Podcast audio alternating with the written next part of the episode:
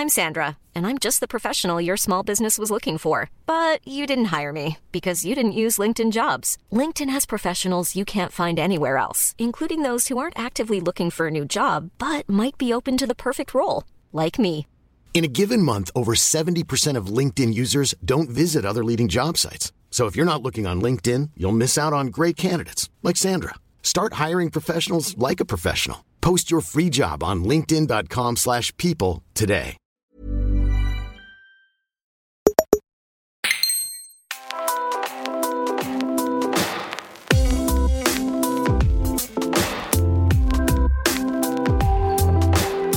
Buenas y bienvenidos a un nuevo desayuno continental. Y lo de nuevo esta vez tiene más sentido que nunca porque además de un nuevo programa, estamos estrenando un nuevo formato y estrenamos nueva casa, Splendid. Eh, así que os cuento un poco. Os cuento qué es Desayuno Continental. Somos un poco semanal en el que charlamos sobre todo de objetos culturales eh, pues como cine, videojuegos, anime, literatura y ya llevamos un par de años. Empezamos en Twitch eh, cuando empezó la pandemia. Y bueno, antes de contaros un poco más de dónde venimos y sobre todo a dónde vamos, que es lo que importa, toca presentarnos. Eh, yo soy Javi Román y está conmigo Alejandro Cáceres. Muy buenas, Alex, ¿qué tal? ¿Qué tal, Javi? Pues súper ilusionado con esta nueva etapa. Tenía muchísimas ganas de empezar este proyecto y bueno, a ti ya te conozco y ya sé que contigo va a haber química y va a funcionar bien porque llevamos un tiempo ya haciendo esto. Sí, la verdad que sí. Y no solo llevamos un tiempo haciendo esto, sino que los dos tenemos ya un bagaje ¿no? en, esto de hacer programas y podcasts y cosas. Vamos a hacer un poco eso. Para los que vengan a desayunar por primera vez, vamos a contar pues a qué nos dedicamos y así nos conoce un poco la gente. Yo, como he dicho, me llamo Javi y soy, tengo, soy el director de un programa de televisión que se llama Sci-Fi Games. Eh, llevamos ya cuatro temporadas y aparte de eso, pues he colaborado con diferentes medios de videojuegos, pues no sé, como ya que estamos en Splendid y está aquí Víctor, pues por ejemplo con Anaid, eh, etcétera. En general me dedico al audiovisual. Y tú, Alex, cuéntanos, ¿a qué, a qué te dedicas? Pues yo eh, soy desarrollador de videojuegos eh, en un estudio que se llama Monte Perdido, que bueno, es nuestro propio estudio, y hacemos juegos narrativos de realidad virtual. Esto de narrativos habrá que ver cuánto tiempo, porque también vemos que posiblemente tengamos que, que, hacer otro tipo de cosas, pero bueno, esa es mi principal actividad. Y aparte de eso, también llevo el podcast de Nivel Oculto, que es una web de, de videojuegos y bueno, en general tenía ganas de hacer esta nueva etapa de desayuno porque me formé en historia del arte y siempre me ha encantado todo tipo de medio cultural, así que vamos a hablar de ello. Sí, efectivamente, porque cuando empezamos con Desayuno Continental, que como he adelantado antes, pues hasta ahora hemos sido un programa de Twitch en el que pues, venían invitados o, eh, estábamos nosotros, pero mm, digamos que nuestra afición y en tu caso bueno, nuestro trabajo también, ¿no? En videojuegos y, el tipo de invitados que venían, pues nos dirigió a hablar sobre todo del tema de los videojuegos eh, desde el punto de vista cultural.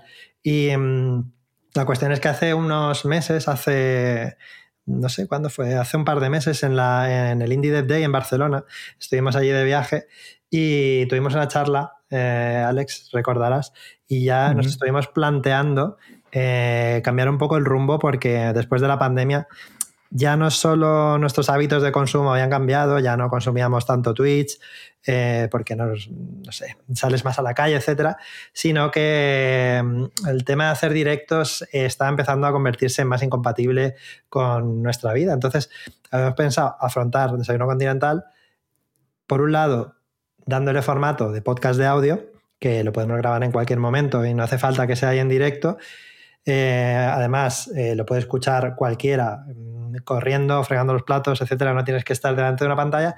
Y sobre todo, explorar más eh, temas culturales diferentes, ¿no?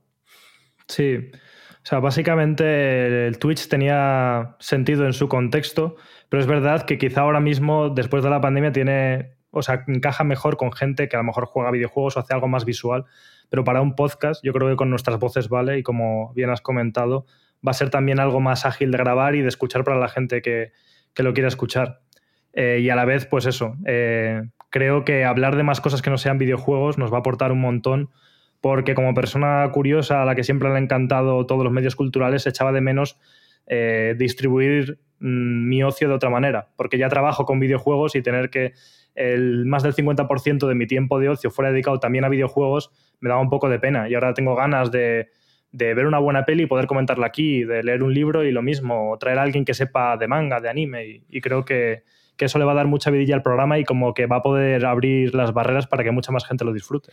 Sí, es un poco bidireccional, ¿no? Es, por un lado, podemos ofrecer un contenido más variado e interesante fuera, más allá de los videojuegos, que por supuesto también hablaremos de videojuegos porque si hemos dicho que vamos a hablar de objetos culturales, evidentemente eh, los videojuegos es uno uno de, los principales para nosotros, pero mm, también en otra dirección, en el sentido de que ya que en Desayuno Continental una de las grandes bazas es son sus invitados, eh, también nos brinda la oportunidad de conocer a gente de diferentes ámbitos de la cultura y creo que puede ser muy interesante para, las dos partes. La verdad que tengo muchas ganas yo también. Lo curioso fue que después de nosotros tomar esta decisión ahí en, un restaurante ahí en Barcelona, em, unos días después estaba yo eh, me recuerda además, esto no te lo he contado, pero estaba de camino a la presentación del God of War Ragnarok. Eh, yo había ido desde mi pueblo, ahora vivo en un pueblo de la sierra, y estaba dirigiéndome ahí al centro de Madrid a, este evento. Y de camino eh, estaba hablando con, con Víctor, chico nuclear de Anaid, y de aquí en Splendid lo tenéis en, en Detective Google un podcast muy interesante que trata sobre el metaverso, sobre todo, eh, pues estaba hablando con él y a partir de ahí surgió, me, comentó la posibilidad de, estar aquí en Splendid y dije, joder, pues fíjate que es que nosotros habíamos tenido precisamente la idea de convertir Desayuno Continental en un podcast, entonces digamos que la conjunción de astros ya fue lo que a mí me hizo pensar, tenemos que tirar por ahí. sí. Y además, que es lo que dices? Que la gente que lleva todo esto no es gente conocida, es gente súper talentosa yo también tuve la oportunidad de pasarme un par de veces por el programa de La Clave con Borja Pavón y Albert García y la verdad es que es gente a quien adoro y que estuve muy a gusto, así que me gustaría que este programa se convirtiese un poco en algo parecido, ¿no? Un lugar donde pueda venir gente, pasarlo bien, eh, compartir gustos y como dices tú, hacer nuevas amistades porque en todos los años que llevamos haciendo contenido de videojuegos, entre otras personas, nos hemos conocido tú y yo, ¿no? Que, ya es bastante, pero hemos conocido muchísima gente, hemos creado nuevas amistades, hemos crecido como personas y tengo ganas de que eso lo podamos hacer también en otros ámbitos y podamos expandir como, no sé, nuestras amistades y nuestros contactos y de todo. Así que hay ganas. Sí, efectivamente. O sea, yo en, antes he comentado que hago el programa Sci-Fi Games y precisamente el presentador de Sci-Fi Games es Borja Pavón y tengo una relación laboral, pero sobre todo de amistad con él desde hace ya cerca de cuatro años. Y Albert también lo conozco porque, claro, a través del programa he, entrevistado a mucha gente y, joder, es que de verdad no puede ser más, no puede ser un equipo más increíble en general, pero es que, por ejemplo, eh, pues Víctor, por supuesto, que ya lo hemos mencionado, o Xavi Robles, que bueno, está eh, en, es el CEO de BIS o eh, fundador de EuroMR en España y fundó Anaid, que para nosotros es como la Biblia ¿no? del videojuego. O sea, quiere decir, toda la gente que hay aquí es gente que resulta inspiradora para con lo para nosotros, con lo cual era imposible no, no aceptar la invitación para estar en Splendid. Y bueno, además es que en Splendid, después de, además de toda esta gente, también hay más gente que conocemos, como por ejemplo eh, Juan, que es productor y está ahora mismo detrás de, los mandos, está grabando. Te saludamos, Juan, que sabemos que no puedes hablar. Hola, Juan y hace un trabajo excepcional que nos va a ayudar muchísimo de cara a eh, centrarnos en el contenido, ¿no? Que, es lo interesante. O sea, antes, en, la, etapa de Twitch, pues lo mismo tenías que ocuparte de buscar el invitado, de tal y cual, y la plataforma Splendid, por suerte, nos va a facilitar todo esto, nos podremos centrar un poco más en hacer el programa en sí, con lo cual, muchas ganas, muchas ganas de este reboot, porque eso es un reboot, ¿no? Eh, eh, ¿Qué, reboot crees que somos nosotros? O sea, el de Batman de Nolan. Yo creo, yo nos veo como el reboot de el de Tomb Raider, pero el de los videojuegos. O sea, cuando Tomb Raider pasó de ser eh, la de Play 1 al otro, lo veo como, como eso. O sea, ¿qué reboot nos consideran a nosotros? A ver, ese reboot está guay porque sobre todo parecía como que creció en ambición y estéticamente y demás, pero yo es que soy muy fan de los de PlayStation, entonces no me hagas eso. Vaya, hombre. Entonces, ¿cuál, cuál crees que somos tú? Pues a ver, un, reboot así muy bueno que. Un reboot que, te haya molado. Mm, bueno, mira, paradójicamente, siendo muy fan de los Devil May Cry eh, originales, el reboot, que luego no fue a ningún lado, pero bueno, que hizo Ninja Theory, el DMC, que fue muy criticado además, a mí me pareció como, como un soplo de aire fresco a la franquicia y además a nivel jugable era increíble. O sea que, que bueno. A ti, también te gustó la peli esta de, de Batman, ¿no? La, la última sí, sí, sí, me, sorprendió positivamente, de hecho. Porque no sé por qué iba como. Y eso que adora a Robert Pattinson, me parece un actor increíble. Hmm. Eh, todo lo que hace lo veo y, vamos, es de estos que ha resurgido como una de Fénix después de pensar que se iba a quedar estancado por su papel en Crepúsculo y sin embargo es tan buen actor que, vamos, que, que ha sabido buscarse luego la vida súper bien. Pero vamos, que más allá de eso, que me gusta mucho como actor, no tenía tan claro si otra película otra vez de Batman me iba a gustar. Porque hemos visto tantas veces cómo se mueren los padres de Bruce Wayne que yo es que no podía aguantarlo más. Vaya por Dios. que nadie se asuste. Esas perlas cayendo en cámara lenta, ¿no? De la madre de Bruce Wayne ahí. ¿Cuántas veces las hemos visto? Sí, y hablando o sea, de Robert Pattinson y de los reboots, o sea, hay como una tendencia de actores que hacen una saga que les hace millonarios, como por ejemplo Daniel Radcliffe, ¿no? De Harry Potter, y luego se vuelven locos y empiezan a hacer películas súper locas. Quiere decir, en plan, eh, Pattinson ha hecho películas con Cronenberg, eh, el Daniel Radcliffe ha hecho la película esta esa del meme que sale con dos pistolas en la mano y vestido con Sí, Guns Akimbo creo que se llama.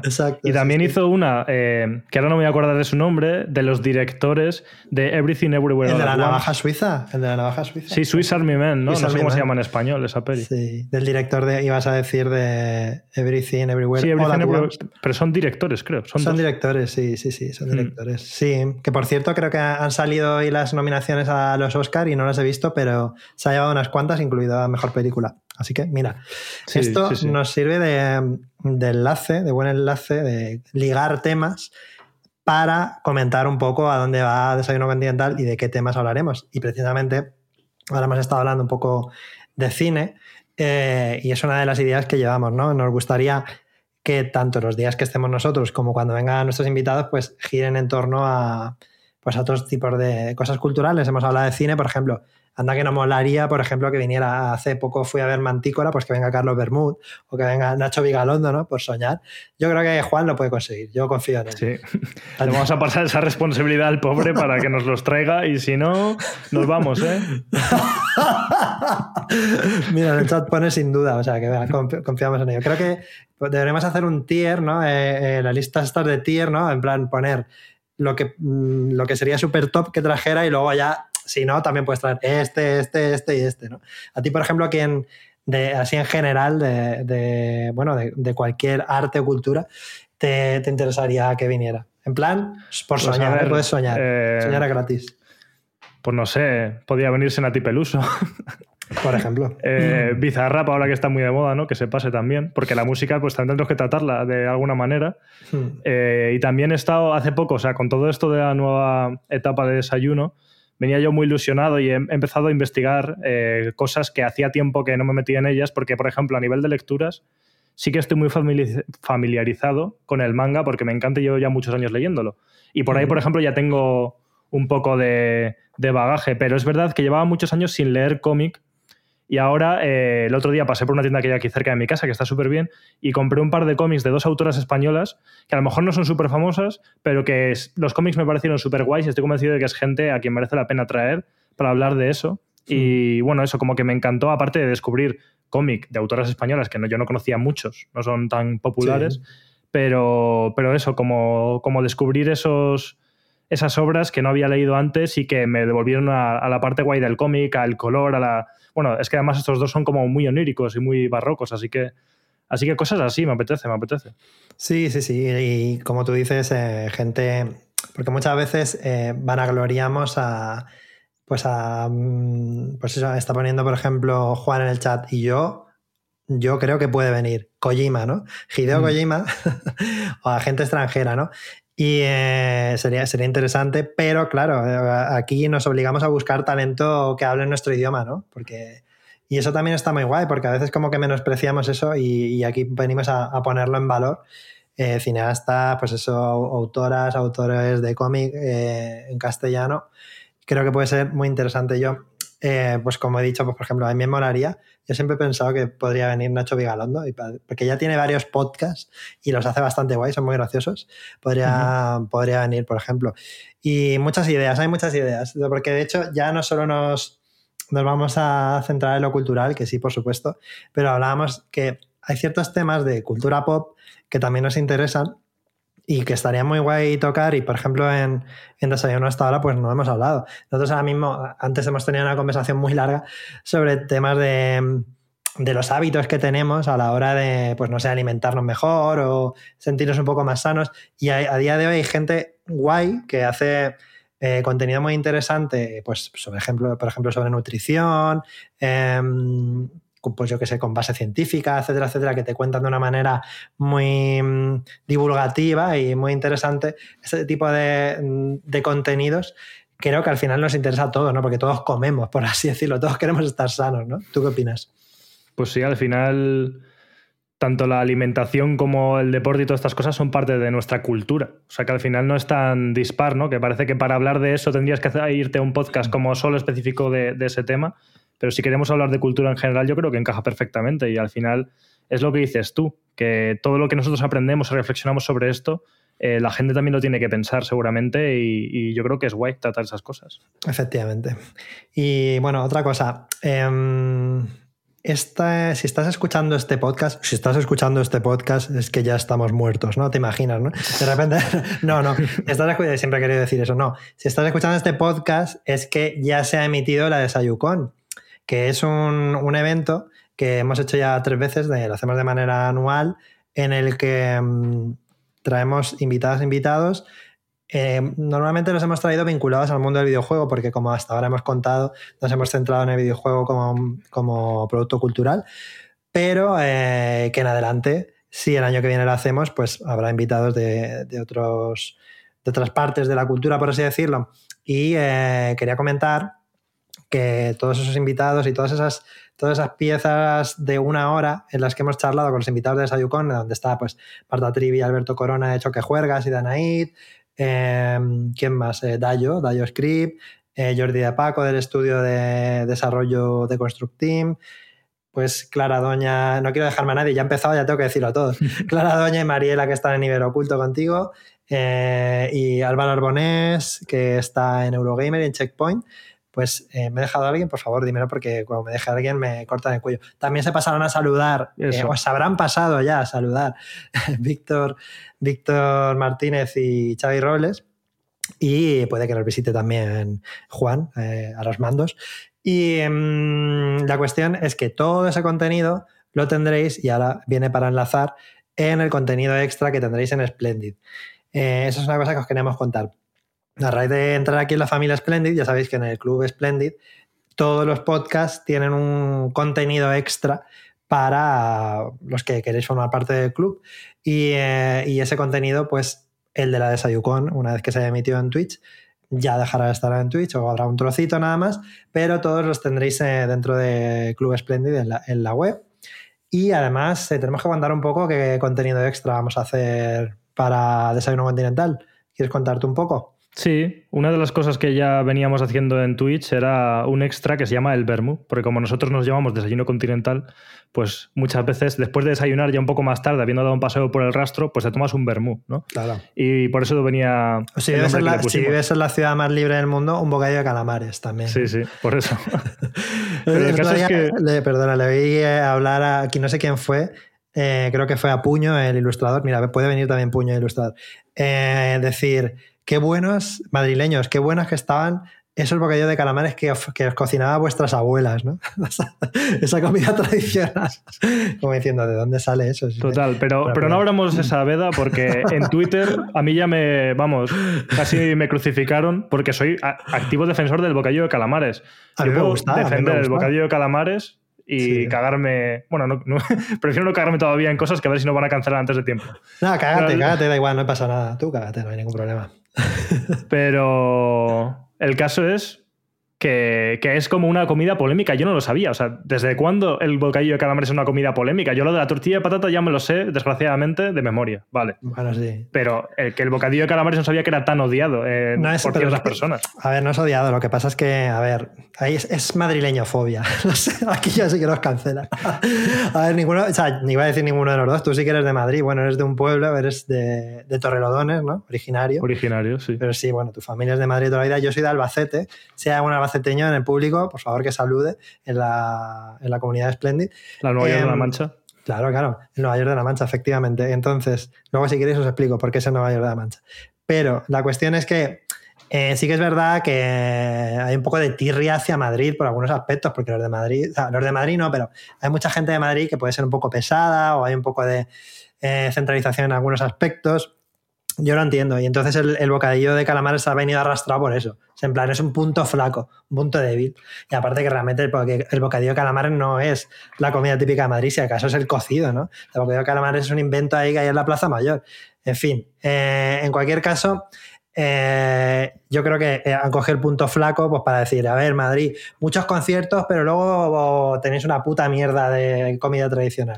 Pero es que no se- es verdad, o sea, porque ojalá fuese por eso. Yo, si es por madrileñofobia, pues a ser madrileño, venga, te lo acepto. Mm, Pero no, yo es que cuando, cuando lo subí eran comentarios alrededor de que no veían sentido una cosa que iba como rebozada y con pan y cosas de estas, ¿no? Qué. Como que, que hay gente que se obceca mucho con eso y es como, bueno, mira. Esas son Eh, excusas, tío, pero es como cuando, o sea, en Japón, por ejemplo, son muy comunes los bocadillos de, de fideos, o sea, de fideos de noodles. Y, Sí. y la gente pasa lo mismo, claro. Hidratos de carbono, hidratos de carbono, venga, sí. Y luego, bueno, iba a decir, es que todavía no sé si se puede hablar de drogas aquí, pero bueno, ahí lo voy a decir. Luego voy a decirlo más suave. Y luego te metes drogas. Sí. Pero luego no te puedes comer un bocadillo de calamares, por el amor de Dios, porque son hidratos de carbono con el rebozado. En fin, yo qué sé. ya- nosotros es que aquí en Desayuno Continental desde el principio siempre hemos pensado que lo importante es ser feliz. Entonces, si a ti te gusta el bocadillo de calamares, pues cómete un bocadillo de calamares y ya está. Porque lo importante es que te lo tomes feliz, en buena compañía, si quieres, y ya está, no hay ningún problema. La gente es que Pero- en Twitter lo que quiere es odiar, no pasa nada. Eso es verdad. De todos modos, yo quiero ya ir avecinando que para la gente que luego esté en la comunidad de Telegram, ya tienen un debate para empezar. Yo lo siento mucho, pero aquí somos concebollistas. Ah, y eso ¿sí? es así. Eso Sí, es sí, así. sí.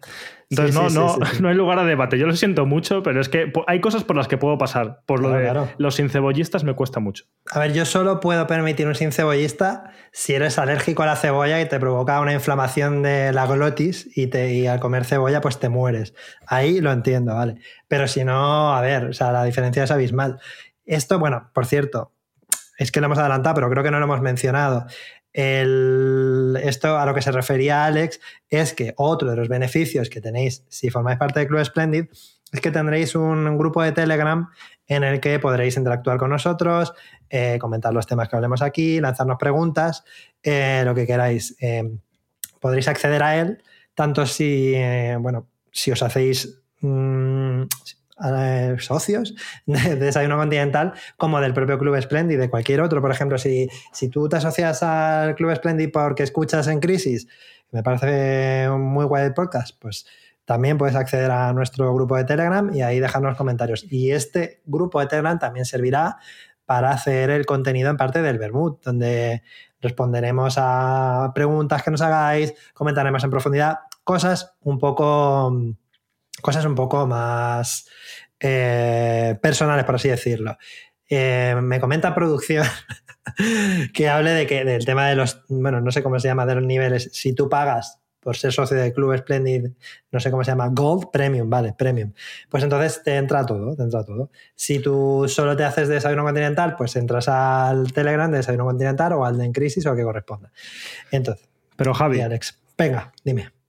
Es que te has venido arriba con la madrileñofobia Uh. y no me has dejado al final terminar de explicar lo que era el vermú, porque estamos hablando ahí del vermú, del vermú. Verdad, Pues verdad. aparte de lo que acabas de comentar, que bien comentado está, y del tema del Telegram, nosotros hacíamos un contenido extra después del programa que era en abierto y era un trocito más de podcast en privado. Y ese trocito le llamamos vermú porque venía después del desayuno. Y ahí, pues, ¿qué hacíamos? Pues ya se- si aquí no se nos va la olla a veces, ahí se nos iba más aún, ¿no? Es como ya no había filtro ninguno.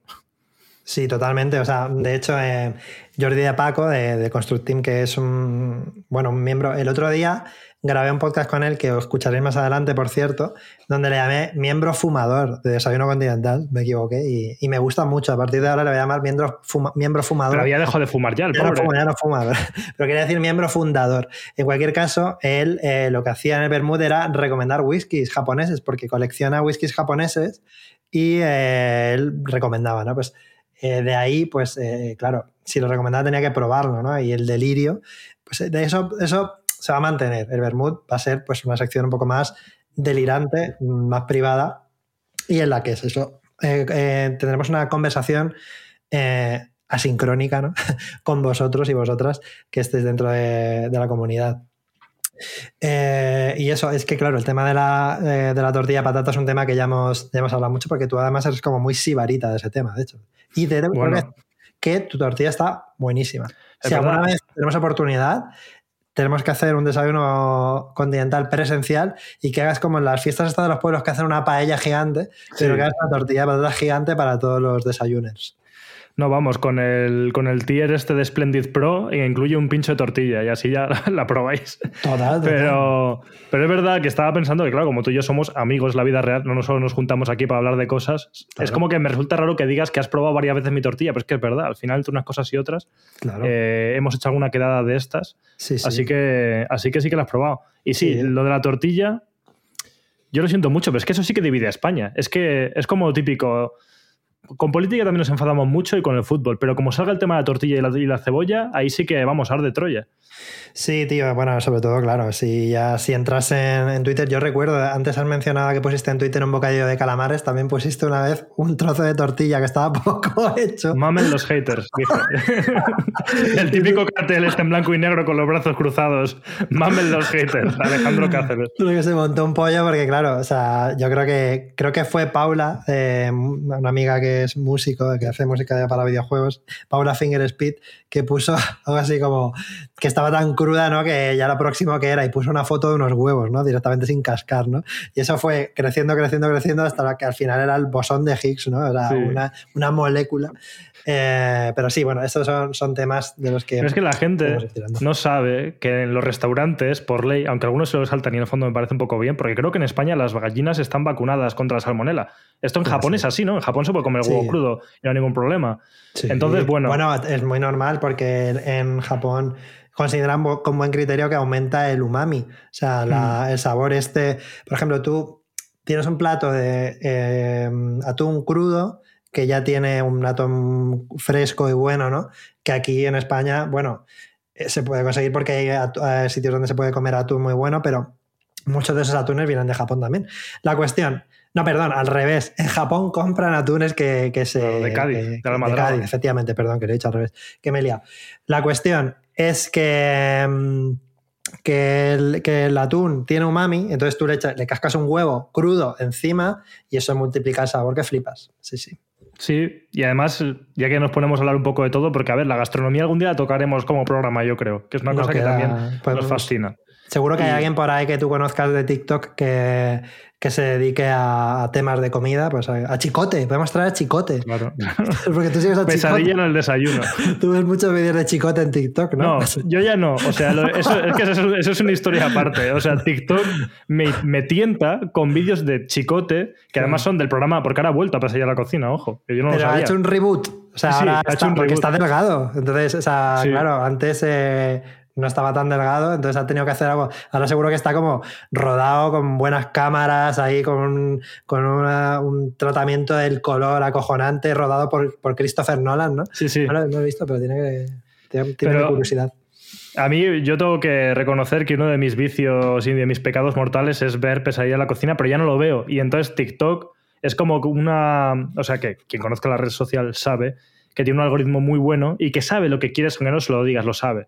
Entonces, debieron ver que me quedaba un poco más de segundos mm, de lo normal viendo vídeos de pesadilla en la cocina y no paraba de spamearme eso y yo le daba a no me interesa, seguía viendo lo que me interesaba y, de vez en cuando me soltaba uno y acababa enganchándome otra vez a ese puto programa que encima me lo ponía en el formato como de televisión antigua y ocupaba solo como un trocito de la pantalla del móvil y casi había que verlo con lupa, pero es que aún así enganchaba igual.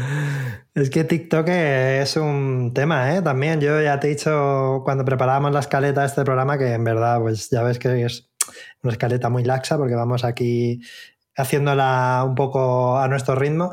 Em, hemos hablado de que, o sea, te he comentado que me alegro mucho de que tú seas mi vínculo con TikTok, porque así no me tengo que meter yo, porque me interesa, pero es que estoy seguro que me voy a enganchar de una manera muy insana y ya me estoy limitando de otras redes sociales, que me he puesto un temporizador en Twitter, en el móvil y otro en Instagram, porque pierdo muchísimo tiempo ahí, y como me meto en TikTok ya es que no, no, no, no me ves el pelo en la puñetera vida.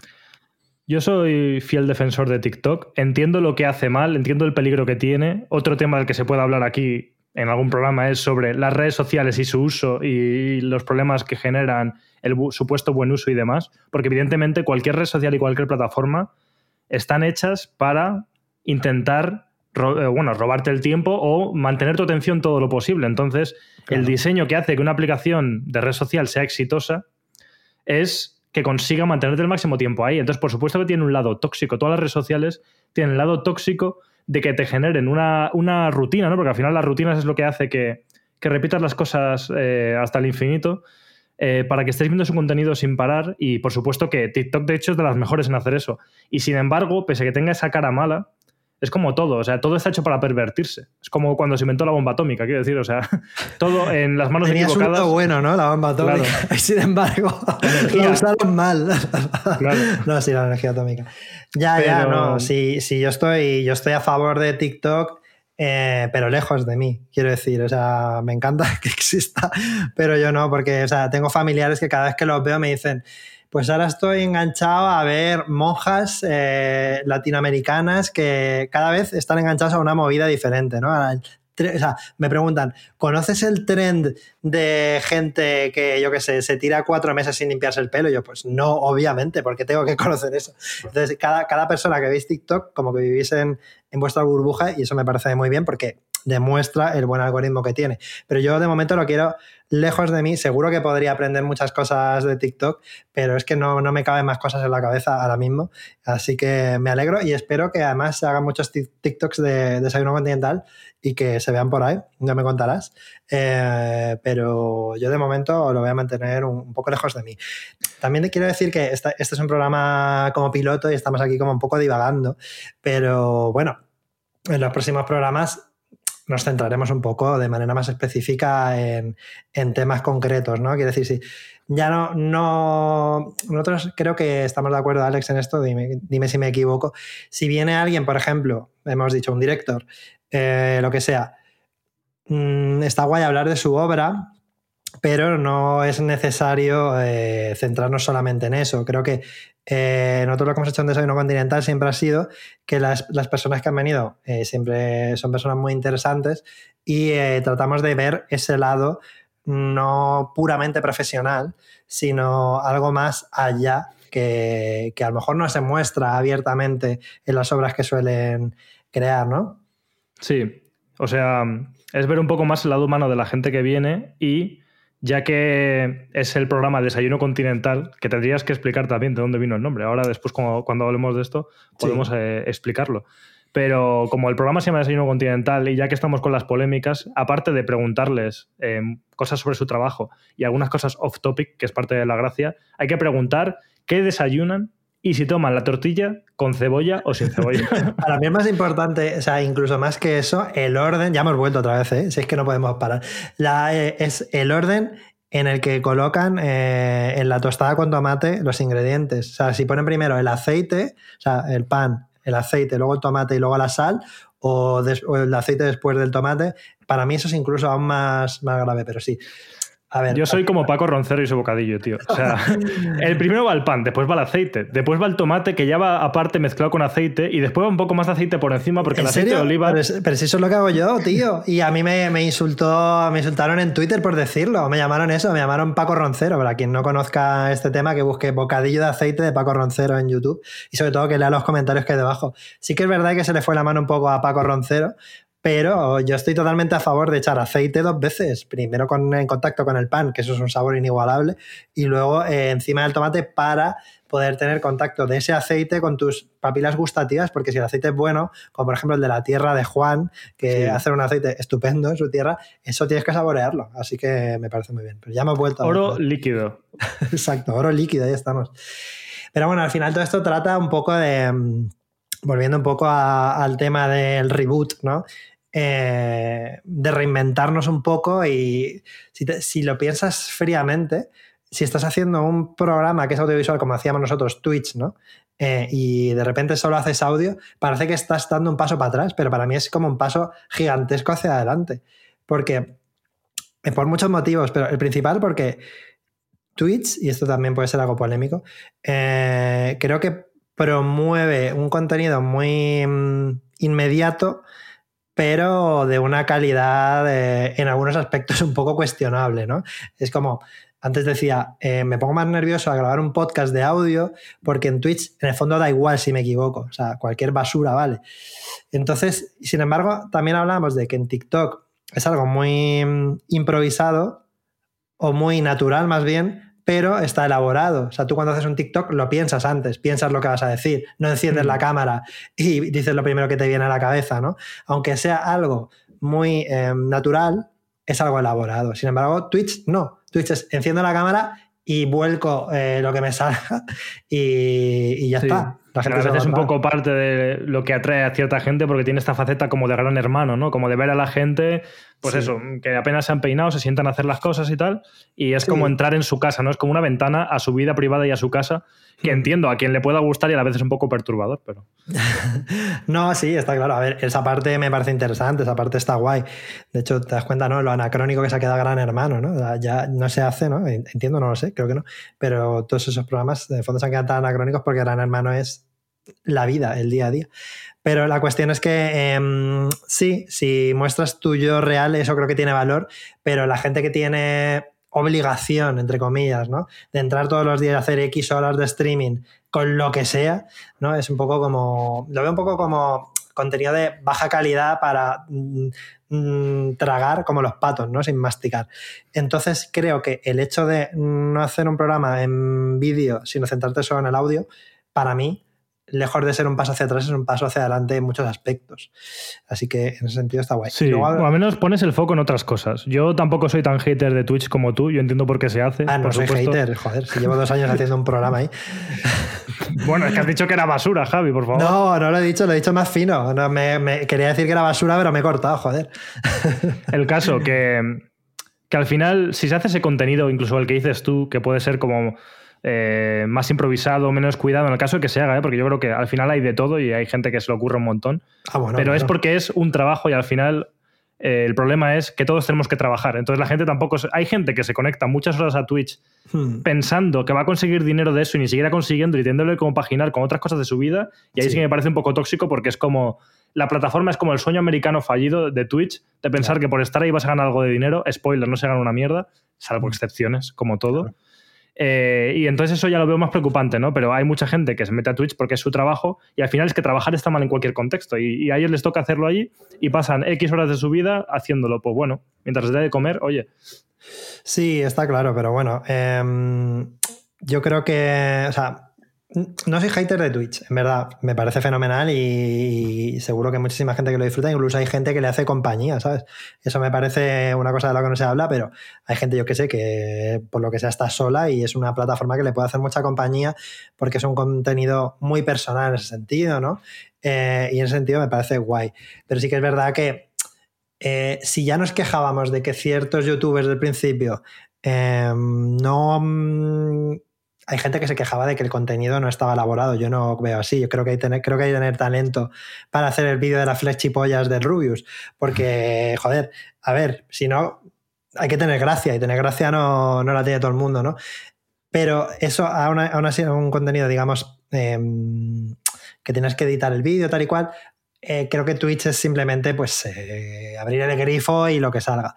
Pero que fenomenal, ¿eh? Yo a tope con quien le guste. Yo ya hemos dicho antes que aquí lo que queremos es que la gente sea hmm. feliz. Ahora, honestamente, yo no consumo Twitch. Entonces, es otro de los motivos por los cuales no me parecía coherente seguir haciendo un programa de Twitch, porque no lo consumo. Es que no lo consumo. O sea, yo eh, me interesa más el formato podcast por eso, porque llega un momento, estoy trabajando o estoy haciendo cualquier otra cosa, me lo pongo y ya está. Y en cualquier caso, em, también este cambio viene porque hay veces, de esto hemos hablado también mucho últimamente y es el tema de, de aferrarte a una identidad, ¿no? Lo que sea. Por ejemplo, en Desayuno Continental, no, Desayuno Continental somos un programa de Twitch. Da igual, ¿no? Si lo importante es, si tú quieres comunicar, puedes cambiar, puedes hacer lo que a ti te haga más feliz en, ese momento. Y para mí, eh, el reinventarte, el cambiar y dirigirte hacia cosas que son más coherentes con lo que tú eres, pues ya no solo a ti te hace más feliz, sino que quien lo escucha y quien lo consume mm, lo va a percibir de una manera más auténtica y más, no sé, creo que puedes, puedes hacer mejores cosas, ¿no? Hacer cosas en las que crees, por así decirlo. Vaya rollo, tío. Esto ya sí. con la... No, pero está guay eso, el hackearte a ti mismo, ¿no? Que luego hemos hablado muchas veces. Si hay una cosa que te cuesta hacer o que te gustaría hacer, puedes crearte un contexto que te fuerce a hacerlo más tener este programa que ahora va a tratar sobre estos otros temas y que lo vamos a grabar semanalmente, va a forzarnos, a veces nos puede apetecer más y a veces menos, ¿no? Mm. Pero nos va a forzar a estar investigando más activamente sobre muchos medios culturales y yo es una cosa que me quería forzar a mí mismo a hacer. Entonces, una forma como de autoimponernos y hackearnos cosas que buscamos y que nos apetece hacer. Entonces, eso, o sea, que puede ser positivo por ahí. También. Sí, te pongo un ejemplo. Eh, hoy que han salido las nominaciones de los Oscar, pues mira, por ejemplo, si un día eh, invitamos a Alberto Corona o alguien que controle de cine para hablar sobre las nominaciones de los Oscar o cuando vayan a ser los Oscar para hablar sobre el tema, pues te, motiva a ver todas las películas que están nominadas, por ejemplo, ¿no? Y está guay al final motivarte a cosas que te interesen, evidentemente. motivarte a, cosas que no te motivan nada, pues no, hmm. no va a ningún lado. Sí, y en la línea de hablar de hábitos también, que a veces queríamos comentar ese tema y demás, si a alguien le sirve de ayuda el tip que a mí me sirvió mucho como persona que probablemente tenga trastorno de atención no diagnosticado, es obligarme a hacer algo a través de un factor externo superior a mí, ¿no? Por ejemplo, yo para hacer el podcast de nivel oculto, que no lo habría hecho, llevo ya cinco años o casi seis. Sí. Mm, para hacerlo, lo que hice fue, oye, a mí me gustaría hacer un podcast, ¿qué hago? Me pongo yo solo a hacer un podcast y lo subo a iVoox y a ver quién lo escucha, o cojo Nivel Oculto, que es una plataforma en la que yo escribía entonces, y les digo a los directores, oye, quiero hacer esto, ¿puedo haceros este programa?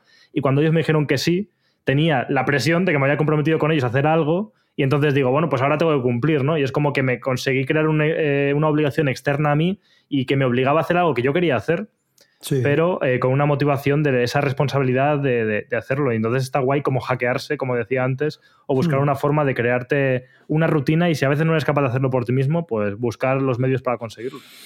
Pues sí, y es sobre todo interesante si tú has reflexionado sobre que en eso es lo que te vas a hackear, como tú dices, es algo que realmente mm, crees que te apetece y te va a aportar en un futuro, vas a decirlo. Si tú en un momento en el que estás lúcido y no, no estás todo flipado en plan un podcast, madre mía, tal y cual. Si tú vas a reflexionar y dices, quiero hacer un podcast y te, te, coges el compromiso de, de hacerlo con nivel oculto, evidentemente está guay porque lo que te podría fallar de otra manera es el hábito. El, el, crearte el hábito es lo, lo, difícil. Hay un libro de estos que no sé si es considerado autoayuda o no, pero bueno, da igual. Lo he visto por ahí 20.000 veces que se llama Hábitos Atómicos, que mm, trata sobre mm, crearte pequeños hábitos que, te mejoren un 1%. O sea, no en plan crearte eh, la gran meta de voy a escribir una novela, ¿no? Pues no, no te plantees voy a escribir una novela, dentro de un año voy a tener una novela escrita. Plantéate, voy a escribir mm, mil palabras cada día. Y luego, si acabas escribiendo una novela tal y cual, pues tal. La cuestión es esa, que crearnos pequeños hábitos nos cuesta porque nos, no tienen resultados inmediatos, ¿no? No, es en plan, yo me pongo a, hacer un podcast hoy de cero, ¿no? Y mañana ya tengo 10.000 mm, seguidores en iBox y estoy haciendo eh, directos en tal teatro, ¿no? Va muy poco a poco y eso hace que en la, etapa valle, por así decirlo, cuando no, cuando no estás con la ilusión de haber empezado y tampoco has llegado a ningún lado, pues la gente o todos solemos abandonar. Con lo cual, hacerte estos pequeños hackeos de obligarte me parece una buena manera de funcionar. Y está bien, como dices tú, para a lo mejor algo puntual que quieres hacer y que no es dentro de tu rutina normal, pero también funciona muy bien para el trabajo. O sea, nosotros que hacemos videojuegos, hacer un videojuego es una tarea titánica que implica tantas cosas que se dices, vale, pues mi objetivo va a ser sacar un videojuego el año que viene. Es como, espera, espera, espera, espera. O sea, es como, ¿cómo voy a llegar ahí? Es imposible. Y al final la mejor forma de hacerlo es, hoy voy a sentarme y voy a coger las referencias para hacer las texturas de, no sé, como algo tan específico y tan pequeñito, que es como, obviamente eso lo puedo hacer y eso va a haber que hacerlo igual porque es parte del proyecto global. Pero si me pongo a pensar en, tengo que hacer una demo para mañana o tengo que hacer una demo para dentro de un mes, eh, me va a complicar muchísimo más la vida eh, pensar en ese super objetivo, me voy a frustrar más y me va a costar más llevarlo a cabo que si me pongo pequeños objetivos a corto plazo que sé que puedo cumplir fácilmente y voy avanzando en lo que tengo que hacer. Pero pensar en la imagen completa a veces es abrumador. Total, esos pequeños hábitos además te, te producen esas descargas de serotonina o dopamina, siempre confundo, no sé cuál es cuál, pero bueno, eh, que ayudan mucho, la verdad.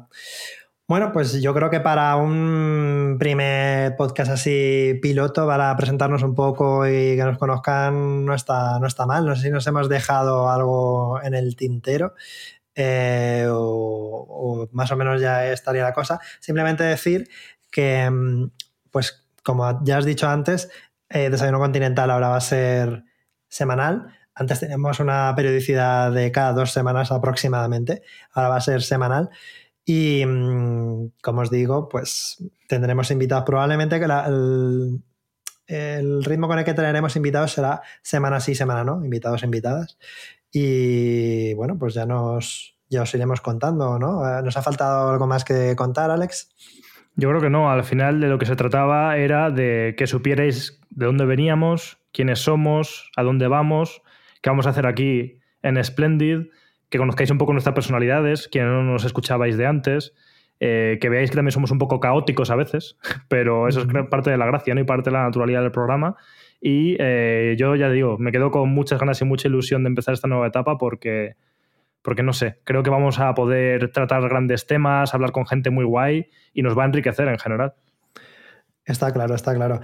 Eh, pues nada, ya solo quedaría recordar que si os ha gustado el podcast y, si queréis echarle un vistazo, supongo que ya los conoceréis muchos, a los otros podcasts de Splendid, pues ahí tenéis el, tanto en la plataforma como en, bueno, en, los sitios habituales donde se escucha podcast, ¿no? En Spotify, en, en Apple Podcasts, etcétera, etcétera, en iBox creo que también están.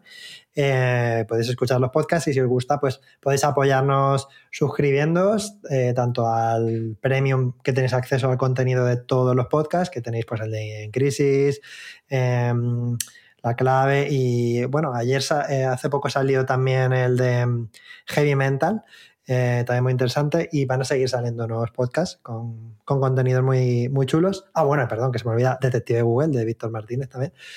Y, os podéis suscribir directamente a Desayuno Continental. Ya sabéis que ahí tenéis la, comunidad donde nosotros estaremos eh, pues echando un vistazo todos los días para ver qué nos contáis, qué, os parece, qué temas que os apetecería que tocásemos, si nos queréis preguntar algo. Eh, cómo hacer las tortillas de patata. Cómo hacer las tortillas, más os vale con cebolla y eso, que sepáis que también eh, ya tenemos pensado algunas cosas que serán habituales, por ejemplo, eh, nos, gusta mucho, eh, creo que es interesante dar recomendaciones eh, en los diferentes aspectos culturales, trayendo expertos que controlan del tema. Pues por, poner un ejemplo, nos gusta el, anime, ¿no? Pues, pues traeremos, por ejemplo, a Álvaro Arbonés o a alguien similar que controla mucho sobre anime y que nos quiera acompañar y nos recomiende cuáles son los interesantes de esta temporada, pues para cine, lo mismo, etcétera. Todo esto, pues creo que es guay porque al final, aparte de pasar un buen rato con el podcast, te vas con cinco o seis cosas apuntadas para, verte o para, o para gastarte los dineros. Y, bueno, pues eso, al final, pues el planteamiento original, eh, quedar para desayunar, echar un rato hablando de cosas interesantes, tener una excusa para, para juntarnos un ratillo, ¿no? Sí. Pues muy bien, pues entonces yo creo que ya vamos a ir despidiéndonos y lo dicho, eh, si os apetece tener el contenido extra, lo tenéis ahí en Splendid. Y nos vemos en el próximo Desayuno Continental. Chao, chao.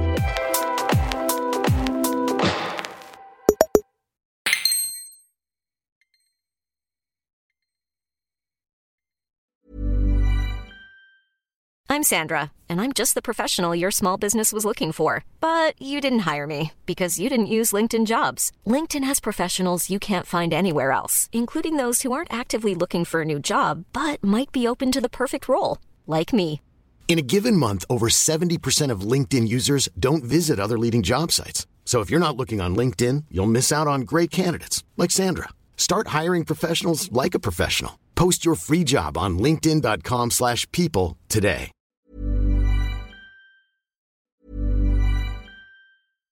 Hi, I'm Daniel, founder of Pretty Litter. Cats and cat owners deserve better than any old fashioned litter. That's why I teamed up with scientists and veterinarians to create Pretty Litter.